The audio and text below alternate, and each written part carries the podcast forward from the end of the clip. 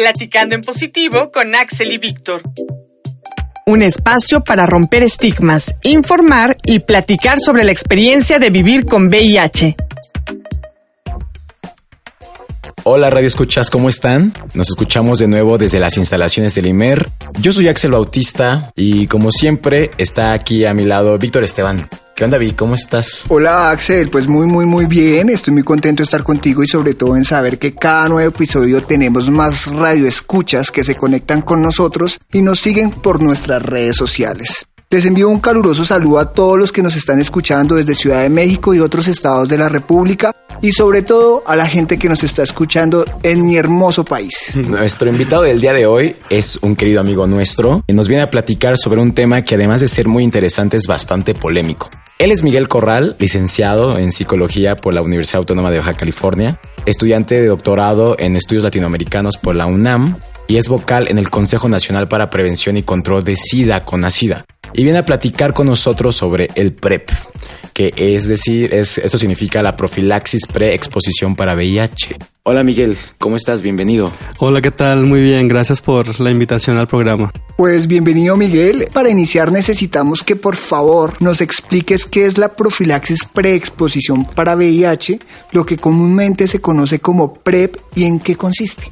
La PrEP, la profilaxis preexposición, es un protocolo. Generalmente las personas piensan que es una pastilla que se toma para evitar la infección por VIH. En realidad es un protocolo amplio a partir del cual una persona puede tomar un medicamento antirretroviral, digamos, una persona que no tiene VIH puede tomar un medicamento antirretroviral de tal forma que mientras lo esté consumiendo no corre el riesgo de infectarse por VIH, inclusive cuando tenga prácticas sexuales de riesgo o prácticas de riesgo de infección. El protocolo de la PrEP se compone de ciertos elementos. Son básicamente tener una entrevista inicial con el equipo de promoción de la salud, de donde se está ofreciendo el servicio, una serie de exámenes clínicos este, para determinar el estado de salud general de la persona. Si resulta a partir de los exámenes de laboratorio que la persona un daño orgánico que no le permita tomar el medicamento, no es una persona apta para tomarlo porque le puede hacer más daño que beneficio. Por otro lado, también se hacen exámenes, por supuesto, iniciales de VIH para corroborar que la persona no es positiva y también de otras infecciones de transmisión sexual. La importancia de realizarse estos tratamientos radica en que, en efecto, es una, es una intervención de salud muy compleja y que necesita un seguimiento muy, muy de la mano con el equipo médico, con el equipo de salud. Decía inicialmente que en general se piensa que la PrEP es tomar una sola pastilla. No es así, es un protocolo amplio de salud y por eso la importancia de que las personas cuando lo tomen lo hagan siempre bajo supervisión médica. Algo que nosotros vemos actualmente como activistas es que en redes sociales o en otros medios se está ofreciendo la PrEP como ve y compra en la farmacia o yo te la compro como por debajo del agua. Como la píldora del día después. Como una píldora del día después, pero eso puede ser muy peligroso porque en realidad pues no hay un seguimiento de salud. ¿Qué opinión tienes respecto de la PrEP? ¿Crees que es un avance positivo en la respuesta al VIH-Sida? ¿Es una alternativa al condón? En general, me parece que la PrEP es una, la profilaxis preexposición sí es un avance, es un avance muy grande en materia de prevención de VIH, absolutamente. Nunca en la historia de la humanidad,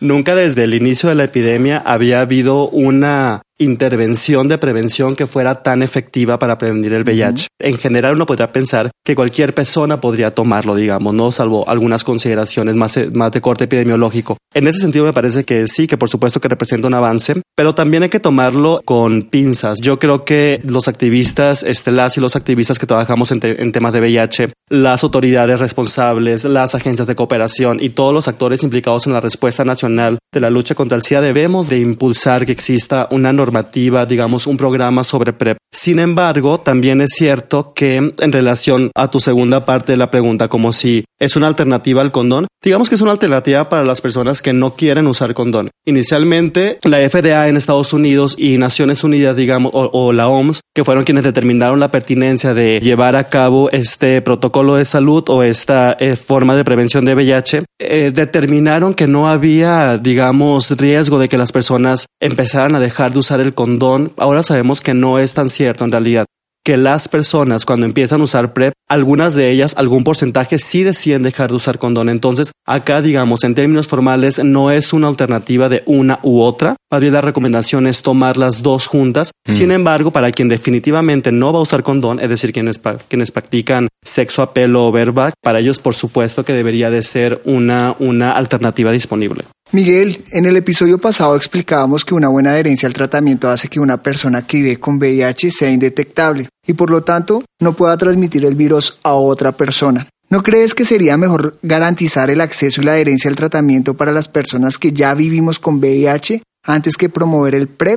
Yo, yo no lo pondría en términos de quién sí y quién no. Me parece que en general las personas o la ciudadanía, digamos las y los mexicanos, deberíamos de tener garantizado nuestro derecho a la salud que está constitucionalmente fundamentado en el artículo cuarto. Eso es sin dudarlo. Lo cierto, y me parece que es a donde plantea su pregunta, también entendemos que nosotros tenemos la obligación como activistas, como estudiantes o como trabajadores en relación al VIH de entender que nuestro sistema institucional de salud está en declive, está en bancarrota y en ese sentido no tenemos la capacidad de atender a todas las personas. Entonces, ¿quiénes deberían ser los principales beneficiarios Bueno, del PrEP? Si habría que privilegiar, a mí me parece que habría que privilegiar, por ejemplo, de indetectable igual intransmisible, que es una nueva, es una nueva forma de prevención también, una prevención secundaria, digamos, para personas que viven con VIH, en medida de que eh, implica que la acción principal la toman las personas con VIH o está dirigida para personas con VIH. Pero ¿de qué se trata indetectable igual intransmisible? Se trata de que una persona que vive con VIH, que es indetectable, es decir, que la carga de virus dentro de su organismo es lo suficientemente baja, se sabe de 2012 100% probado, absolutamente no transmite el virus a otras personas. Entonces, si nosotros como país, en el sistema institucional en declive y en bancarrota que tenemos, nos damos a la tarea de dar medicamento antirretroviral a todas las personas de VIH como un compromiso de acceso universal al cual México se ha comprometido como Estado parte de las Naciones Unidas, porque estaremos por un lado dando tratamiento efectivo a las personas con VIH para que puedan tener mayor calidad de vida y por otro estaríamos evitando que esas personas con VIH transmitan el virus a otras personas. Bueno, la PrEP es un avance en la lucha contra la epidemia de VIH, tanto representa incluso una opción más en los mecanismos de prevención. Mira, a mí me surge mucho una duda, ¿no? Que tiene que ver